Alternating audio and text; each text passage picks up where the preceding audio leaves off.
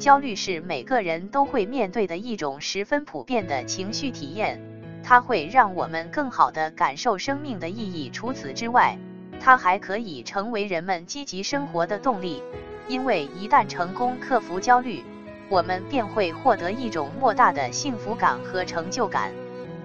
在掌握克服焦虑的技巧之前，我们先要初步了解何为焦虑。焦虑会毫无预警的发生，并会或多或少的引起身体的不适，如呼吸困难、心悸、出汗等症状。除此以外，焦虑还可能导致失眠、厌食，甚至影响正常行动。它可能来源于家庭的创伤，也可能来自内心犯罪感的加剧。焦虑在存在主义中指的是存在受到威胁。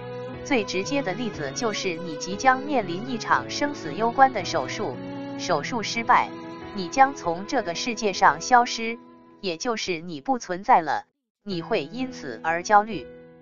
但是我们在生活中不仅仅要面对生命的威胁，更多的是其他的威胁，所以我们把焦虑笼统的称作威胁更为恰当。下面我们来看看，面对威胁，我们怎样消除焦虑的情绪。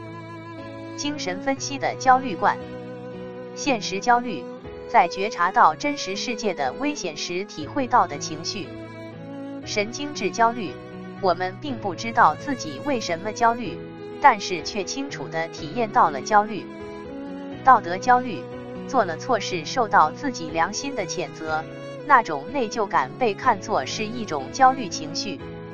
我们接下来要讨论的主要指的是如何应对现实焦虑，即你面临着一种威胁，你知道自己在为此焦虑。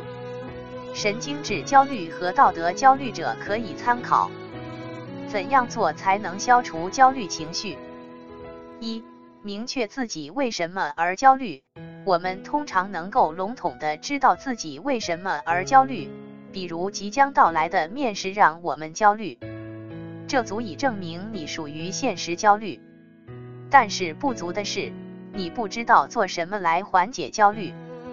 通过归纳各种引起焦虑的事件，心理学家认为，引起焦虑的主要因素是害怕被别人评价，比如我们会害怕在公共场所演讲。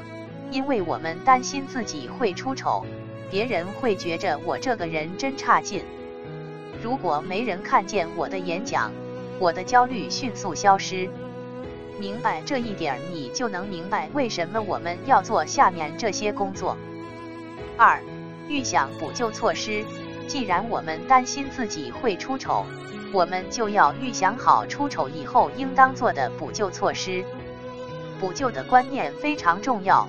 完美倾向强烈的个体无法理解补救的观念，他们觉得既然已经出丑，补救也无法挽回形象，所以完美倾向的人会更加焦虑。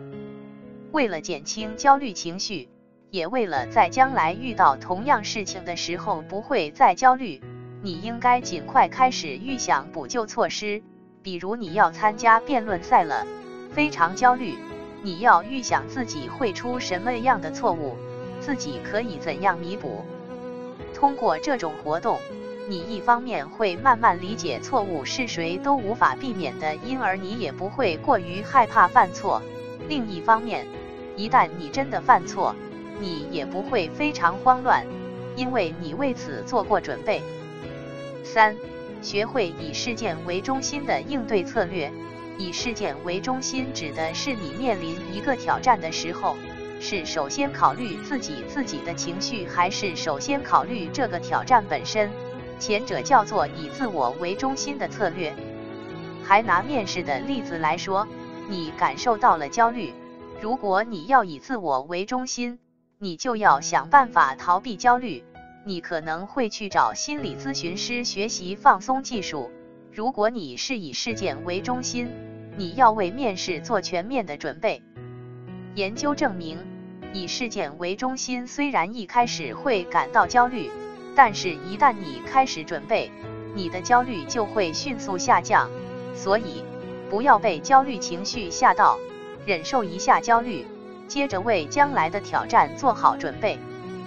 四、适当的选择以自我为中心的策略。当飞机被劫持，那些刚刚接受过放松训练的乘客感觉到了较少的焦虑。这是研究者和美国 FBI 一起做过的研究。放松技术是一种自我中心策略，它虽然无助于你解决当前的困境，但可以有效地转移你的注意力，使你暂时忘记当前的焦虑。我们要学会选择合适的应对策略，才能有效解决焦虑。研究发现，当我们面临的事件没办法解决的时候，比如亲人丧失，我们最好是采用自我为中心的策略。你可以出去散步，可以找人谈心，可以做很多与这位亲人无关的事情。五、学会使用幽默的策略。研究者邀请大学生做实验。他们告诉第一组大学生说：“你必须赤手抓住小白鼠，然后用注射器抽他们的血。”告诉第二组大学生说：“你可以戴上手套抓住小白鼠，并没有告诉他们还要抽血。”显然，第一组大学生会感觉到焦虑。当他们真正来到实验室的时候，发现他们要抽血的小白鼠是橡胶做的，他们哈哈大笑。并认为这非常幽默，而第二组大学生并没有觉得这有什么好笑。这个实验本来是为了解释人为什么会笑，压力有助于我们对幽默的感受。实际上，我们在我们焦虑的时候看一些幽默片，可以有效的释放我们的焦虑。如果你本身是一个幽默的人，尝试在跟人交流的时候表现出来。六。降低过高的期望。佛家讲无欲则刚，指的是当你心中没有欲望，你就变得内心强大。在心理学上也得到了印证。比如，你要参加相亲，你在和对方见面之前，你会感觉非常焦虑，那是因为你希望得到对方的认可，这是你自己的期望。在见面以后，你发现他并不是你想要的那种类型。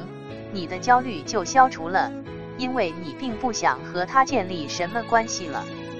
适当的降低你的期望，有助于减轻焦虑。在每月发奖金的时候，不要觉得你一定会拿超出你的应得的钱。注意事项：焦虑是因为我们活在将来，抑郁是因为我们活在过去。什么时候人才能活在现在呢？